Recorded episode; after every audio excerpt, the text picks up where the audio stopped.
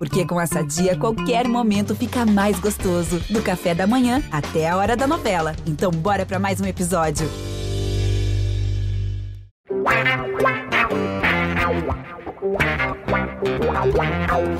Pelé, dois na barreira, correu, o rei atirou. Gol! O cara marcação, sambou pra lá, sambou pra cá, botou na frente a. Olha o Santos chegando a chance de mais um gol.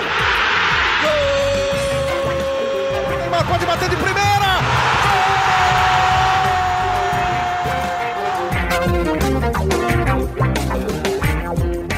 Lutar com fé e com ardor.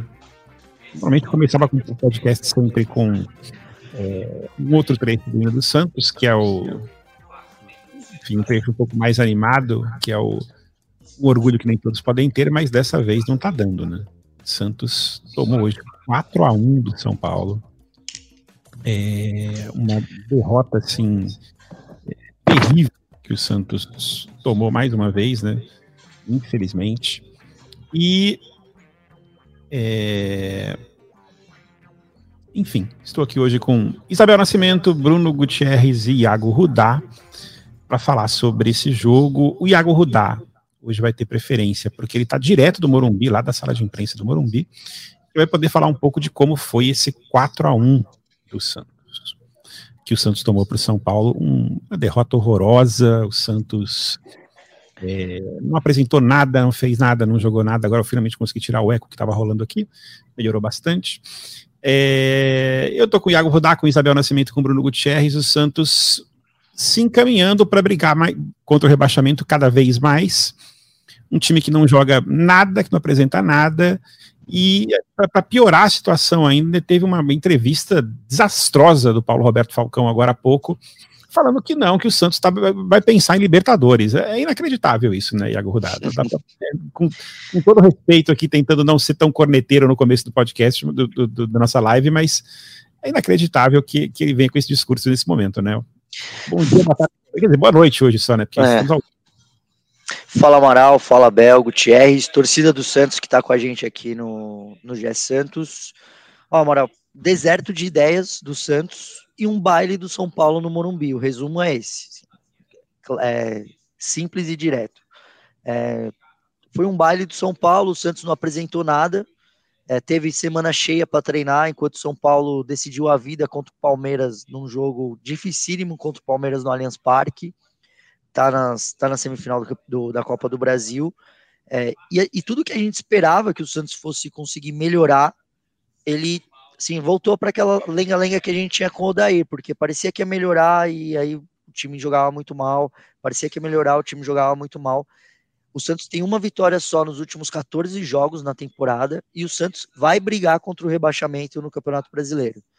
É, depois que acabou o jogo, Paulo Roberto Falcão apareceu aqui, falou com com, com, com toda a imprensa que estava aqui. Eu, inclusive, estou na sala de imprensa, tem vários colegas trabalhando, fechando as matérias, os setoristas do Santos, também os setoristas do São Paulo.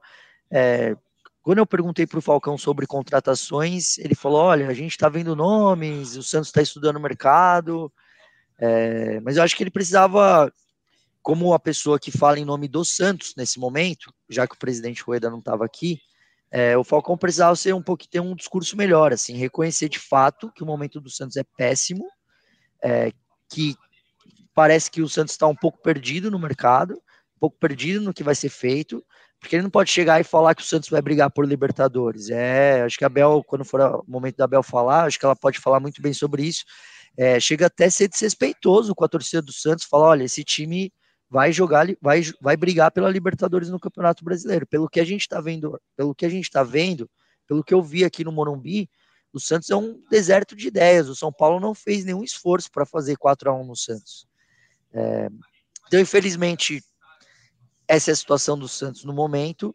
Eu vejo o Santos sim brigando contra o rebaixamento no Campeonato Brasileiro. É claro que tem equipes mais fracas, né? O Vasco, talvez, o Curitiba, Goiás, o América Mineiro talvez melhore, a gente não sabe. Eu não tenho certeza não, tá, mas tudo bem, vamos, vamos é, lá. Vamos... Sim, sim, sim.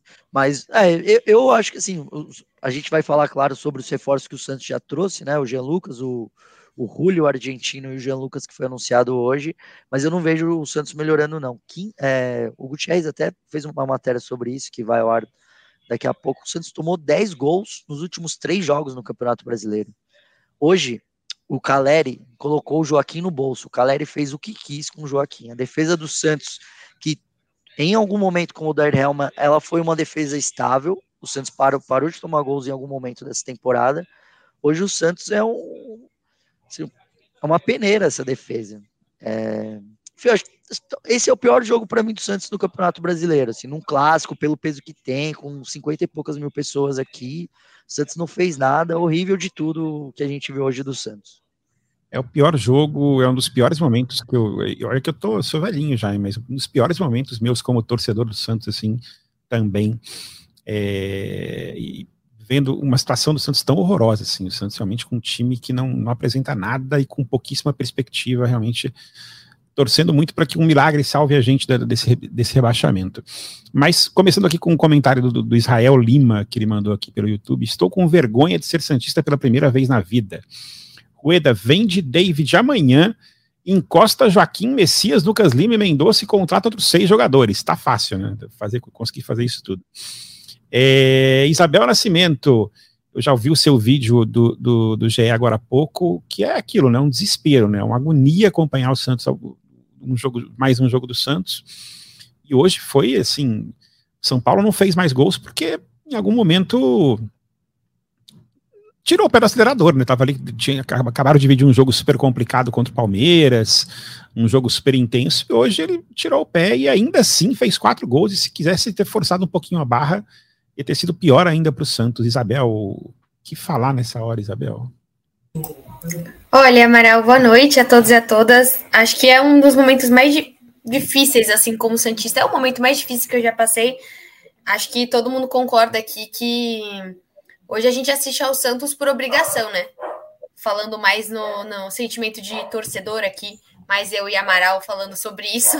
Mas a gente sabe que se você pudesse escolher, né? Eu acho que eu já falei isso outras vezes você tem muito a questão do. É, eu vejo muito uma parte que o Santos e futebol sempre foi algo, eu e meu pai, sempre foi algo de nós dois nesse sentido. E ele não quer mais assistir, né? Meu pai, eu já brinquei com os meninos de Falei outros podcasts, meu pai sempre inventa qualquer outra coisa para assistir, além para não, para não entrar em contato com isso. E vai ficando triste porque vai se tornando um assunto que as pessoas não querem falar comigo sobre isso. Eu amava assistir os programas esportivos, não estou assistindo mais nada. É, eu ouvia o Gé Santos antes, provavelmente eu não ouviria agora se eu não estivesse falando nele. Então eu acho que você vai se afastando de algo, sabe, Amaral? Eu acho que não é simplesmente o Santos. Eu acho que você, como qualquer pessoa, como amante de futebol, como amante do Santos, você vai se afastando de tudo o que tem qualquer sentido nisso, porque te faz mal. Então eu acho que é esse meu sentimento. Assim, eu não consigo conversar sobre Santos, eu não vi a coletiva do Falcão, não tô afim de ver. É, não, sabe, eu. É, e eu falei no meu vídeo sem ver eu falei no meu vídeo até falando sobre o Rueda, sobre a questão da Libertadores. Então, eu não sei o que falta. Eu falei exatamente isso no meu no vídeo. Assim, eu queria entender, mas eu não entendo. Eu não sei o que falta, eu não sei por onde começar. Você olha os jogadores um por um, você não fala que é uma coisa tão ruim assim. Você compara o Santos, sei lá, pouco Fortaleza, você compara com o próprio América. O Santos hoje é milhões de vezes. O que o América fez contra o Corinthians ontem faz anos talvez que a gente não veja essa garra que o América teve para jogar contra um time grande. É, então, é, hoje não tem como não dizer que é o pior futebol do Brasil. Pode ainda, ainda não ser a pior colocação, mas é o pior futebol. Porque não só perde, como é humilhado, jogo sim, jogo não. A gente está falando de três jogos e dez gols. Então, é muito difícil a gente não é, ficar nessa, nesse mundo ilusório que a gente está vendo os dirigentes achando que ainda tem chance de Libertadores. É, é ridículo beira o bizarro, beira o desrespeito, como você falou. É bem por aí. É, antes de passar a bola para o Bruno Gutierrez, que também acompanhou o jogo, um dos nossos setoristas do Santos, eu queria aqui só, eu adoro ver as nossas notas que os nossos torcedores agora podem dar no GE também, e eu vou listar aqui as notas dos jogadores do Santos nesse jogo. João Paulo 2.4, João Lucas 0.9, Joaquim 0.6, Messias 0.7, Balieiro que entrou 0.5, Dodô 1.6, teve uma nota boa pela, pela, pela média que está tendo o Santos aí nessa partida dos nossos torcedores, até porque começou agora, então a torcida está com um pouco de paciência. Sandro 09, Camacho 1.1, Kevson 1.1, Dodi 1.1, Lucas, Lucas Lima 0.7, David Washington 4.8, foi o, a única coisa boa do jogo, foi o David, foi o David Washington no final. Mendonça 1.4, Marcos Leonardo 2.2, Lucas Braga 0.8, Paulo Turra, que nem foi técnico, coitado, foi o Felipe Endre 0.5 e o Patati 1.1. Ou seja, a torcida do Santos não tem mais paciência nenhuma e com toda razão porque o time não joga nada e porque entra técnico e sai técnico, as coisas só pioram e, e, e, entra semana e sai semana de treino e o time não consegue ter nenhum padrão de jogo, né, Bruno? É, Amaral, é. boa noite, Amaral, Bel, é, Iago, antes de tudo, né, torcedor do Santos que nos acompanha no nosso podcast barra live. É o que o Iago falou, é um deserto de ideias e se muda técnico, muda o elenco, né, porque a gente teve aí diversos afastamentos, jogadores negociados, vinda de atletas, né, o Dodô estreando é, na fogueira nesse clássico contra o São Paulo, mas a postura não muda. Se Abel fala que, que não sabe qual é o problema, nem o Felipe Endres, que está na comissão técnica hoje na coletiva, falou que não sabe qual é o problema do Santos. Então, se eles que estão trabalhando lá no dia a dia não sabem o problema, imagine o torcedor do Santos que está do lado de fora até de fora do estádio, né, por causa da punição hoje, literalmente de fora, só sofrendo é, com a situação que vive o Santos a, atualmente. Estava é, fazendo tempo real, Amaral, e no tempo real, pela necessidade da velocidade, né, de você narrar os lances, você acaba não pegando alguns detalhes. Mas você vendo agora os melhores momentos com calma, é, é, é quase assim um time profissional contra um amador jogando, porque você vê em lances como o gol do David, em que o Rodrigo Nestor passa nas costas do Kevson, o Kevson está marcando o Juan, e ele passa sem marcação nenhuma. O volante que estava acompanhando, ele está trotando na entrada da área, enquanto o Nestor já está na linha de fundo para cruzar para o David, que está no meio da área sozinho. Tem dois zagueiros do Santos que não são. Não existe zaga, porque o jogador aparecer sozinho, quase dentro da pequena área para finalizar, e você não tem ninguém acompanhando essa marcação, da mesma forma que foi o Caleri, que o Alisson domina a bola no bico da grande área com tempo enorme para dominar, olhar, levantar a cabeça, ver onde vai cruzar essa bola, e o Caleri está sozinho para cabecear e deslocar o, o, João Paulo, o Joaquim não acompanha, assim como o Joaquim, além de fazer o pênalti, também não acompanha o Alexandre Pato, que passa nas costas dele para completar o passe da tabela com o David e fazer o quarto gol do São Paulo. Então são erros assim muito primários é, para um time que já está aí com 39 jogos, quase 40 jogos na temporada e que ainda não se acertou, que teve uma semana livre para treinar e que treinou muita bola parada e daí tu vê lances de bola parada de novo, o Santos sofrendo. É, é desesperador, assim. A gente entende muito essas notas da, da torcida do Santos em relação ao desempenho do elenco é, no clássico, porque é uma repetição de sucessivos erros que ocorrem é, jogo sim, jogo não, com o Odair Helman, com o Paulo Turra, não importa quem está no comando do time, o Claudio Miro, são os mesmos erros, as mesmas falhas, e o time não se encontra. É, no início do trabalho do Paulo Turra, teve até alguma esperança, a gente viu algumas jogadas ensaiadas contra o Blooming, quando estava com o time reserva, contra o Goiás no primeiro tempo, quando o Santos fez um primeiro tempo razoável, que parecia que o Santos poderia ter uma cara nova, um novo padrão, mas daí passa uma semana em que o time teve tempo de sobra para trabalhar e volta a apresentar um, um desempenho pífio. É, é, é para revoltar mesmo o torcedor Santista e é para ter essas notas. Eu acho que o torcedor tem toda a razão em estar tá na bronca com o elenco do Santos nesse momento. É, o, a, que o Felipe Henrique falou na, no, no, na, coletiva de que não sabe o problema do Santos é que são tantos problemas, né? O Santos tem problema de elenco, claramente, né? Assim, a zaga do Santos hoje é muito fraca. O Santos tem problema no meio, o Santos tem problema no ataque, até porque com o Soteudo fora e com o Ângelo sendo negociado, agora ficaram pouquíssimas opções. O Santos tem um problema de muito tempo de direção de futebol, que é, desde o começo da gestão Rueda, o Rueda não acertou esse, esse, isso direito, e só piorou depois de um tempo com, a, com aquela entrevista que ele fala que ele não sabe direito qual é a função do diretor de futebol, do treinador de futebol, enfim.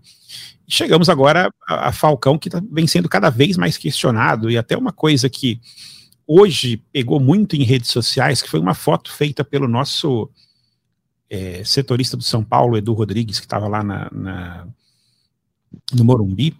E, e, quando o Santos chega para entrar no, no estádio, os jogadores todos passam para ir para o vestiário e o Falcão para e fica vendo a final de Wimbledon no, num, num telão do Morumbi. E essa foto repercutiu muito no, no, no, nas redes sociais, está repercutindo muito nas redes sociais. É, como se, assim, que, que até um pouco pode tá, parecer um pouco injusto de se falar que pô, o Falcão não está ligando para o time, estava vendo o, o jogo de tênis. Mas, por outro lado, o trabalho do Falcão também é bastante questionável. É, na apresentação do Dodô, ele falou como se o Dodô tivesse jogado na Itália no ano passado. Então, assim, aí, tá aí a, no, no nossa, na nossa live o, a, a, foto do Falcão ali acompanhando o jogo de a final de Wimbledon do Alcaraz com o Djokovic. É, Bel, isso repercutiu também com, com você, com, com torcedores do, do, seu lado? Alguém fala, comentando esse assunto também? Com certeza, Amaral. Confesso que quando eu vi essa foto, eu disse, primeiro, eu não vi essa foto do, do setorista, eu já vi essa foto em qualquer outro lugar. E aí eu tentei ver primeiro assim, ah, eu acho que não é de hoje. Sabe assim, ah, eu acho que não é da hora. Ah, e quando você vai vendo que realmente é do momento, é de agora, é, é aquele famoso assim, né? Quando o time tá em boa fase, o jogador vai para balada, o jogador comemora com a família. Quando o time tá em má fase, qualquer coisa, as pessoas vão criticar.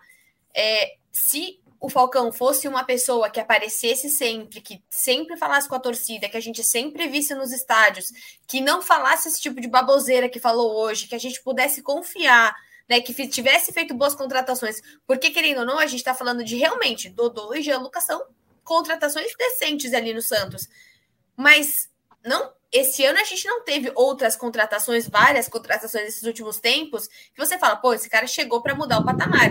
O problema que eu vejo hoje do Falcão e do próprio Rueda é que sempre quando eles falam, parece que eles estão assistindo outro clube e é sempre cheio de promessas, sempre cheio.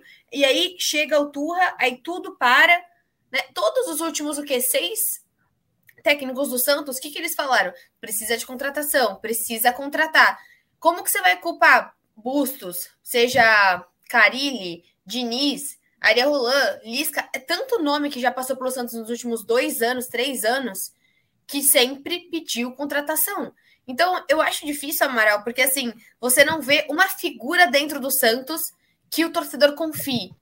Sabe, eu acho que existia um pouco uma vontade de ser isso, seja com o Renato, seja com o Dracena, seja agora com o próprio Falcão, e não tá acontecendo. Né? E a gente volta nas escolhas do Turra, o que você já trouxe até da questão do, do próprio Soteudo. Era a melhor forma do Santos afastar o jogador mais talentoso do time para mostrar disciplina? Eu acho que não. Né? O ponto, a gente falou isso no podcast. Ponto pode ter sido algo ruim que o Soteudo fez ou não, mas há coisas que podem ser discutidas pensando no melhor do clube, pensando no futebol do Santos Futebol Clube. Isso não está acontecendo. É importante vender o Santos, o, o, desculpa, o Ângelo, é importante vender o Ângelo. Mas se você começar a vender o Ângelo, o Marcos Leonardo, o David Washington, parabéns, você vai ter vários milhões, mas você não vai ter o que fazer com isso. Cada jogo do Santos é uma. O Santos perde dinheiro, porque não consegue arrecadar. Mas ao mesmo tempo a gente sabe que se tivesse a torcida nesse momento, não sei o que seria pior. Quase todo jogo seria perigoso de assistir. E a gente não tá falando, para finalizar, é que eu tô irritada. A gente não tá falando da 35 rodada. A gente tá falando de um Santos que tá tomando pau de todos os times e ainda tem o quê? Mais 20 rodadas, não sei exatamente qual é a rodada que a gente tá. Mas você ainda tem mais um monte de rodada. Você ainda vai pegar Palmeiras fora de casa, Flamengo fora de casa, você ainda pega o Grêmio em casa, você ainda vai pegar o Botafogo em casa e Botafogo fora de casa.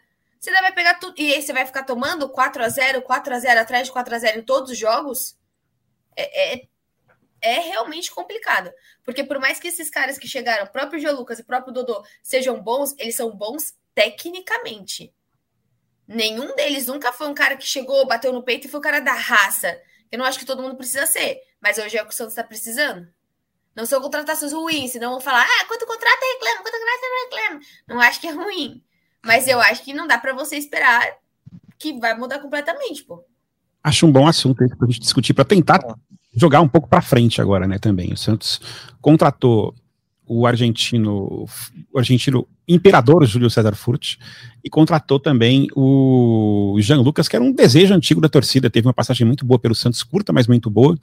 Eu queria ouvir um pouco o Iago Rudá e o Bruno Gutierrez, pra, assim, isso é suficiente para fazer o Santos reagir ou vocês acham que é muito pouco ainda? É, eu acho que não. É, o Jean Lucas, excelente jogador. É, o Furt, eu acho que ele vai entregar para o Santos uma questão que o Santos precisa agora, que é de liderança de elenco. Né?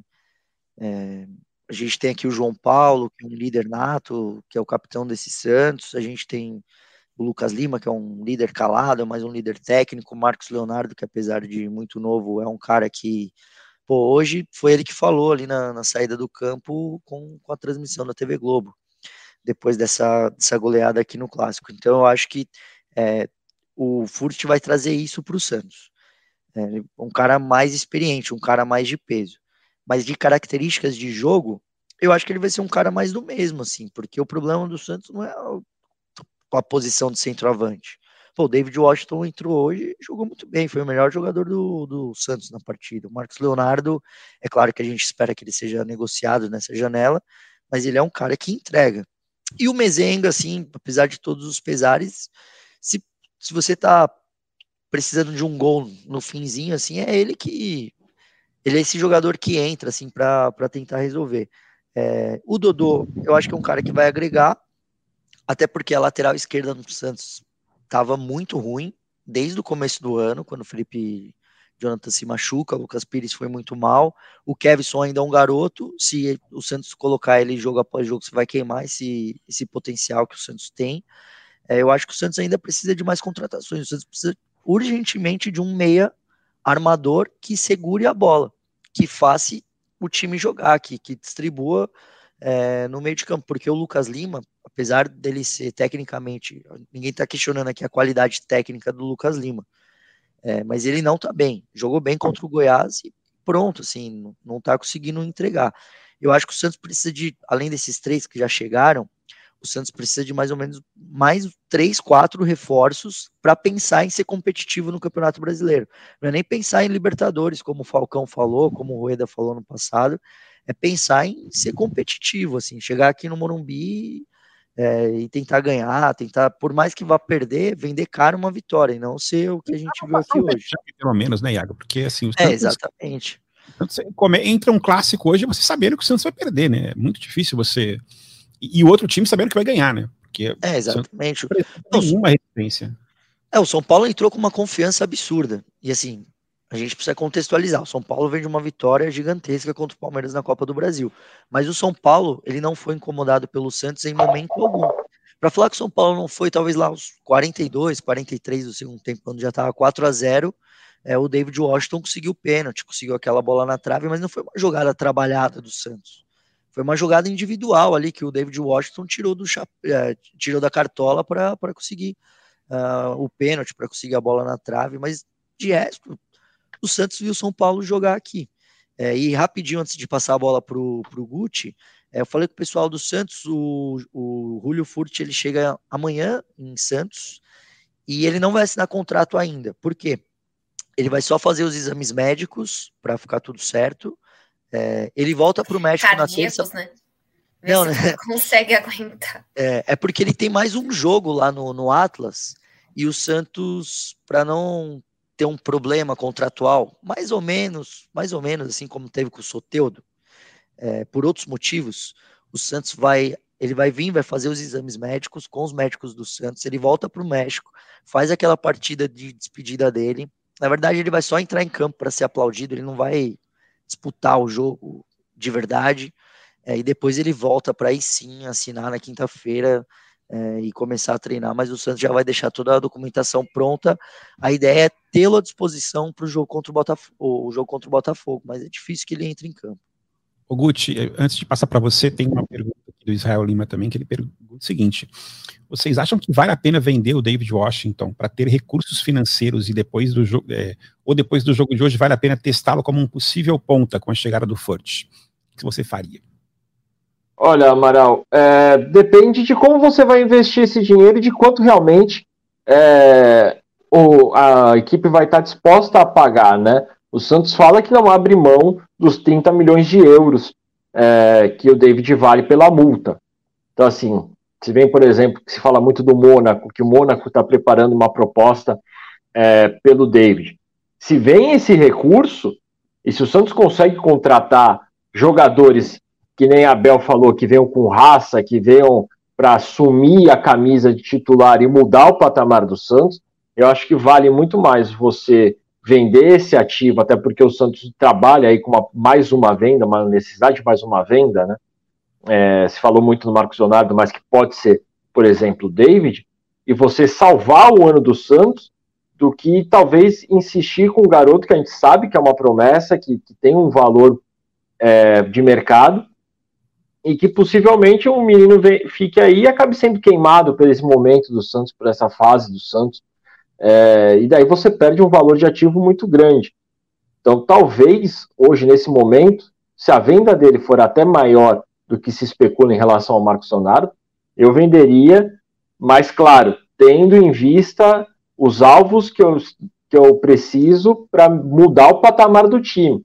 Não adianta você se livrar de, um, de uma joia que nem o David Washington para voltar a contratar quatro, cinco jogadores do, do nível dos jogadores que tem hoje, que são para compor elenco. Algum, de, algum deles nem para compor elenco, né? Que o Santos contrata e, e, já empresta, como foi o caso do Carabarral, que chegou aqui com a promessa de ser o armador e hoje já está lá no Vasco da Gama.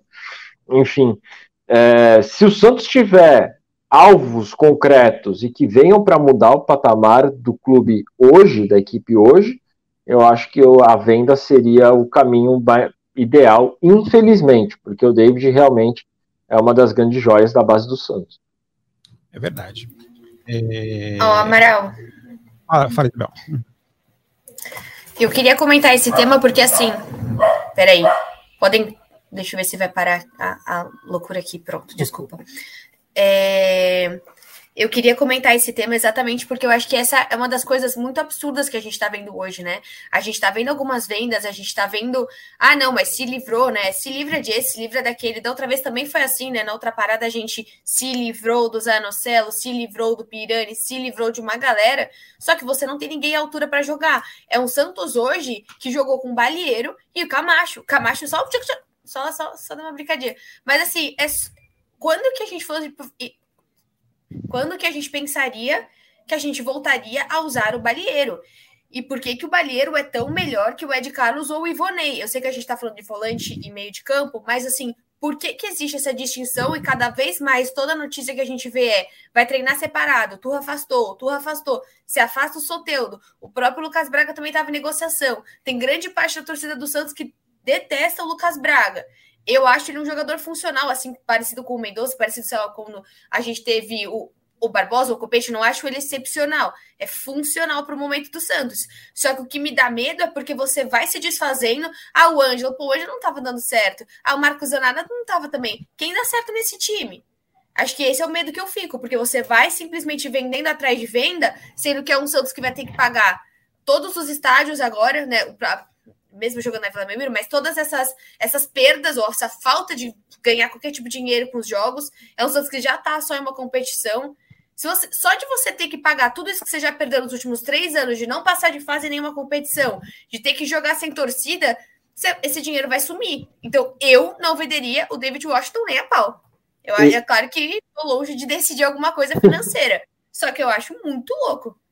Bel, tem uma coisa. É, você vai vender é, o David Washington. É, qual é a confiança que a torcida do Santos tem que com esse dinheiro do David Washington o Santos vai trazer jogadores a nível para conseguir mudar o patamar desse time, mesmo que consiga vender.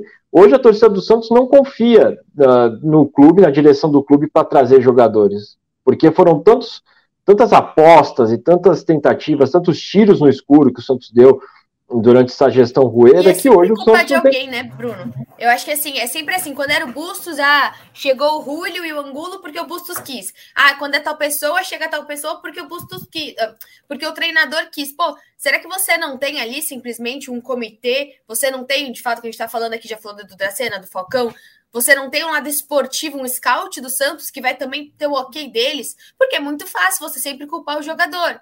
Ah, não, mas tal jogador veio porque tal o, o Camacho próprio, se eu não me engano, veio na, na quando tava o Carilli. Quase certeza que veio ali nessa época, né? Então, assim, é muito simples você colocar a culpa no, no, no treinador. E é muito simples também você dar carta branca pro treinador e dane-se. O que aconteceu com o Soteldo me irrita muito ainda. Porque você acabou de comprar e ele podia estar numa maré que pode não ser tão ruim, mas assim, qualquer um que consiga tirar um cruzamento do meio do nada ou criar qualquer tipo de jogada individual, pro, hoje um Santos que não consegue jogar coletivo, um simples jogador que consegue bater uma falta bem, bem feita, já pode ser um, uma outra partida para o jogo do Santos. Aliás, um, um, outro, um outro questionamento que surgiu hoje em redes sociais e vem surgindo, e eu acho que vai começar a surgir cada vez mais, é sobre o afastamento do Soteudo, né? Porque o Santos, na situação que está, abrir mão de ter um, um, um, jogador que pode mudar alguma coisa no jogo, por mais que o Soteudo tenha feito. É, e eu não estou defendendo, não, estou só levantando a questão aqui para debater e até vou jogar você na fogueira, Isabel. Defendendo. Você acha que tá defendendo, né? É isso aí.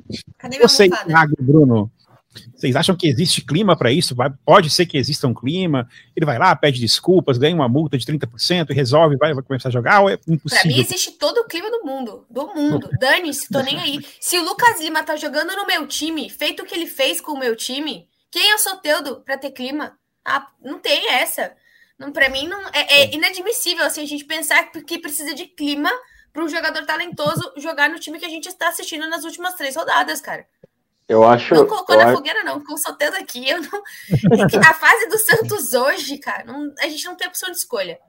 Eu, eu acho que o Iago, pelo que eu, ele eu, a gente escuta em relação ao Paulo Turra, ao modo do Paulo Turra de trabalhar, de do comportamento dele, é bem difícil que haja hoje é uma conciliação entre os dois. Eu acredito que o Iago vá, vá por essa linha também. É, eu tô com o Guti nessa. Eu acho, assim, no mundo ideal deveria existir, porque o Santos precisa muito mais do Soteudo do que o Soteudo do Santos. Desculpa. Exatamente. Uhum. É, mas eu não acho que. E assim, até uma curiosidade, eu tô aqui no Morumbi, aqui atrás. Aqui, ó, essa portinha aqui é a entrada do, dos vestiários, né? Os jogadores passam op, por aqui, entram ali, atrás de mim, nas minhas costas, está o campo. Pô, hoje eu percebi ali uma conversinha de. Escutei ali, conversando um cara da comissão técnica do São Paulo com um cara da comissão técnica do Santos. Falou, pô, o que vocês fizeram com o Soteudo não deveria ter sido feito. Traz ele para cá que a gente quer. Em tom de brincadeira, claro. É, não, não tô falando que o São Paulo quer o Soteudo. Uhum. Mas assim, o pessoal Iago do futebol. Rudá, breaking pessoal, news. Tipo, o pessoal do, que, que trabalha com futebol vê que o Santos fez uma besteira, uhum. assim, de, putz, cara, como que vocês afastam o Soteudo e vêm aqui e mostram isso daí que vocês mostraram hoje? E acabou de comprar, né? Não é simplesmente Exatamente. uma opção técnica, a gente está falando de financeiro. O, a gestão que é tão relevante, nossa, olhando tanto o, a parte financeira desse clube. A mesma coisa o próprio Ivonei, cara. Eu não sei até onde ele é realmente um. Você tira o Ivonei, mas você, sei lá, mantém o Luan Dias, você joga com o Balieiro, você colocou o Patati, que não tinha entrado esse ano, pelo menos feito uma sequência. Não faz sentido. Você afasta o Barbosa, sendo que a gente falava aqui que o Barbosa, pelo menos nos jogos que ele entrava, não acho ele um esplendor de jogador, mas ele tá fazendo, tá fazendo muito menos do que o Lucas Braga, ou que o Mendonça em muitos jogos? Não sei não. É verdade. Enfim, é, é, muita, é muita questão, é muito problema e, e, e, nossos, nossos ouvintes aqui, nossos ouvintes, nossos telespectadores que estão. Telespectadores é ótimo, nossos, nossa galera que está vendo. telespectador é muita coisa de velho. Reclamando aqui muito do Rueda e muito do Falcão, todo mundo criticando muito os dois e com razão, né? Porque os é. dois a gente vem. Assim, difícil acreditar que vai sair alguma coisa com essa dupla é, comandando o futebol do Santos. Mas o que você ia falar, Iago? Não, eu queria voltar rapidinho no negócio do Falcão da foto. Foi assim, é, trazer a, a linha do, dos fatos aqui.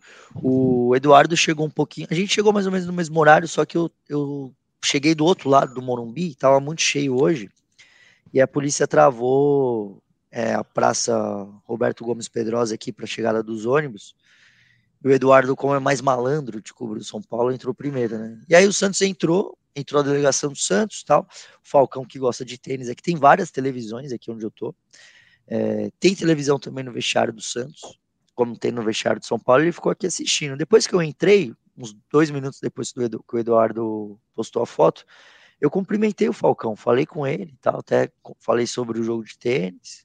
Aí ele não me deu muita bola, segui meu caminho, fui lá para as cabines de imprensa do Morumbi, e isso pegou mal no Santos. É, torcida tá brava, como a gente já falou, e como eu tô lendo aqui nos comentários do pessoal. Acho que as próprias pessoas do Santos ficaram bravas também, porque ele acaba expondo o Santos ao fazer isso. É, mas assim, o Falcão não é bom ou ruim dirigente porque ele fica vendo tênis. Que assim, na prática, quando, quando um time. É que é uma soma, né? Dos fatores. É, exato. Assim, o, o, que, o erro foi a exposição, porque o Falcão sabe que aqui é a sala de imprensa do estádio do Morumbi. Não tinha mais ninguém aqui, porque depois que os times entraram por, pelo vestiário, essas grades aqui delimitam o espaço dos jogadores e o espaço nosso dos jornalistas. Depois que eles entram ali, acabou. É só depois do jogo que a gente volta para cá. É, e depois, quando o time chega, os caras vão fazer massagem, vão, vão colocar aquelas proteções no, nos calcanhares, no joelho, fica ali ouvindo música tal. O Falcão, nesse momento, assim, que o time chega no estádio, ele não, não fala com o jogador, não, nem o técnico fala. Ele vai falar ali depois que o time desce do aquecimento, vai dar uma palavra final. Porque a preleção foi feita no hotel. É, ele não, não tinha um, um porquê de estar tá lá, no, é, de, de tá lá no vestiário, ele não ia ter uma função grande ali no vestiário. Ele, só que ele poderia ter assistido a final de Wimbledon dentro do vestiário do Santos, porque aqui no Morumbi também tem televisão, também estava passando o mesmo jogo dentro do vestiário, então ele acabou se expondo. Eu acho que o problema, de, o problema que a torcida do Santos deveria bater é muito mais ele chegar aqui depois e falar: olha, com os reforços que a gente está trazendo, a gente vai para Libertadores, a gente vai brigar para Libertadores. É, Comentário... mas a torcida está fazendo um pacotão, ela tá. É, né? exatamente. Né? Comentário bem humorado aqui do Patrick Peixoto. A bolinha que o Santos está jogando é do tamanho da bolinha de tênis, de fato. Combinou. Depende do jogador de tênis. Né? Dependendo. Eu só. O Santos está jogando, é obviamente, ele não é o Djokovic jogando, né? É um, é um Não, e vou, e vou fazer a minha culpa aqui antes de passar a bola para Bel faltou coragem para mim, para os outros setoristas do Santos, de perguntar do jogo pro Falcão, né? Falar, pô, Falcão, o que você achou? O Caraz venceu o jogo e tal. Uhum. Queria ver como que ele ia se sair dessa, né? Mas assim, a gente também precisa entender o contexto. Quando sim, o time sim. perde, assim, o, o clima é dos piores. Pô, hoje, assim, pô, eu, eu olho é, para os funcionários do Santos, tipo assim, os caras que carregam as caixas, que que estão os uniformes, os coletes, as bolas, é, pô, os caras que, enfim, assim, o pessoal que, né, que passou aqui uma pessoa aqui carregando ali, tá, tá limpando o vestiário ainda. Mas olha para essas pessoas assim que trabalham ali, que estão no dia a dia do Santos, cara. Pô, me dá uma tristeza depois de jogo, porque você vê que assim, parece que não, não tem solução, assim, o time não responde em campo, não responde em campo. E não tem peça para responder em campo. Então, por conta disso também, falando aqui mais do meu lado como setorista, é, eu entendo que é uma demanda da torcida, mas acaba até sendo uma pergunta indelicada, assim, tipo, meio chato você colocar o cara nessa situação, mas deveria ter sido feita, assim, porque é uma situação é, o tanto quanto incomum, né, para um, um clássico, chega lá o diretor e tá aqui vendo, vendo, o jogo vendo a final de Wimbledon, né? Uhum. É, a gente botou no, no nosso YouTube uma, uma, enquete falando sobre a perspectiva do Santos para o resto do campeonato. 67% dizendo que lutar pelo, pelo rebaixamento, contra o rebaixamento. 16% briga para ficar na meiuca, 17% dá para pensar em Libertadores. Tem 17% que são muito otimistas, realmente, porque eu não consigo ver essa briga para Libertadores, com, pelo menos por, com o elenco que o Santos tem hoje e com os reforços que contratou até hoje, eu não vejo nenhuma chance do Santos vai, vai, vai ver a família do, do presidente Andrés Rueda e do Falcão é grande, né? Eles estão votando aí para tentar dar uma ajuda. E eles também que estão começando a ajudar os né? Eu até estava olhando aqui no Twitter, ele apareceu, né, do Sofa Score ali da da que o, o John foi um dos melhores jogadores ali na, no jogo contra o Palmeiras, a Internacional Palmeiras. Eu acho que isso também mostra muita coisa das negociações que o Santos fez, seja para entrar, seja para ir embora. É, a gente questionou muito, nossa, a gente falou muito do caso do John aqui no podcast, né, uhum.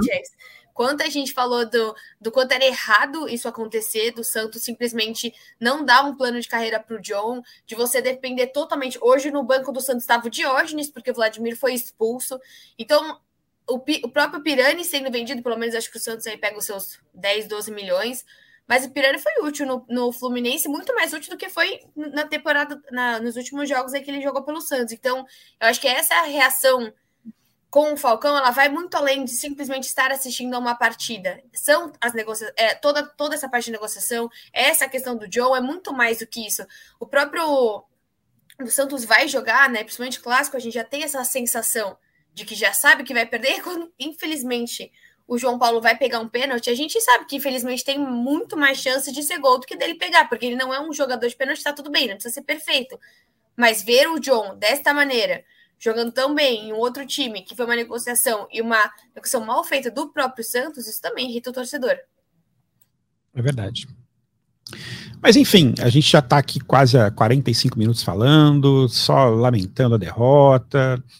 E a gente, para quem costuma ouvir o podcast com alguma frequência, a gente sempre termina o podcast falando de, de, do, do, do, jogo seguinte, né? E o jogo seguinte do Santos nada mais, nada menos é do que Santos e Botafogo, o líder do campeonato, que vem atropelando todo mundo. 13 vitórias em 15 jogos, Santos e Botafogo. E que o último jogo foi 3 a 0 para o Botafogo ano passado. Que foi o jogo do Bauerman, né? O jogo que o, o jogo que o Bauerman. Não, não, não. Foi? Levou o cartão no, depois do jogo que não, não, resolveu a vida dele, no fim das contas. Né? É, bom, talvez a gente tenha a estreia do Jean Lucas né, na, nesse jogo. Não sei se o Santos vai conseguir contratar mais alguém até lá. Dificilmente o imperador Júlio César Furti vai jogar. Então é isso aí que a gente tem, né? Não tem muita diferença em relação ao time que jogou hoje. É, alguém aí vai ter algum, algum palpite positivo para essa partida? Alguém acha que o Santos Olha, a não ser que Bruno Lage, a não ser que Bruno Lage chegue revolucionando e mudando tudo o que foi feito pelo Luiz Castro e o Cláudio Caçapa, a tendência é que o Botafogo, assim como passou aí o carro por quase todos os times que enfrentou, faça a mesma coisa com o Santos, até pela fragilidade que o Santos vive hoje. Um é jogo mais torcida, enfim, aquela coisa toda, né? Vamos jogar na Vila sem torcida e difícil, né? E você, Bel, que, alguma, alguma esperança para essa partida? Não. A esperança é a última que morre, já dizia o velho ditado de algum lugar. Mas está difícil ter esperança com o Santos ultimamente. Assim. É, é muito para que o, todo mundo esteja muito iluminado, o adversário esteja muito desiluminado. E o... Não é uma coisa que está acontecendo, né? Não é Independente do tipo, tamanho, qualquer coisa de adversário, o Santos consegue transformar qualquer o... time em um gigante do futebol. É, então, o que eu ia comentar, o que está acontecendo é, é, exatamente o contrário, né? O, o Caleri fala depois da partida que esse foi o melhor jogo que o São Paulo fez na temporada. Mas é sempre assim. O, contra, o melhor jogo o de todos os times vai ser contra o Santos. Contra o Cuiabá, o Cepelini, que é o meio armador do Cuiabá, que não vinha fazendo muita coisa no campeonato, ele simplesmente decide ter o melhor jogo dele no ano contra o Santos. O, o Marcelino, Mo Marcelino Moreno do Curitiba da mesma ah. forma. Então o Santos, o Santos ele é o inverso, né? Contra o Santos sempre tem os melhores jogos de todos os times. Tem um né? imã, né? Completamente zoneado, né? Um time que não tem nenhuma nenhuma organização, então fica fácil para os times jogarem contra o Santos, né? O time já entra derrotado, tá, difícil tirar essa maré, né?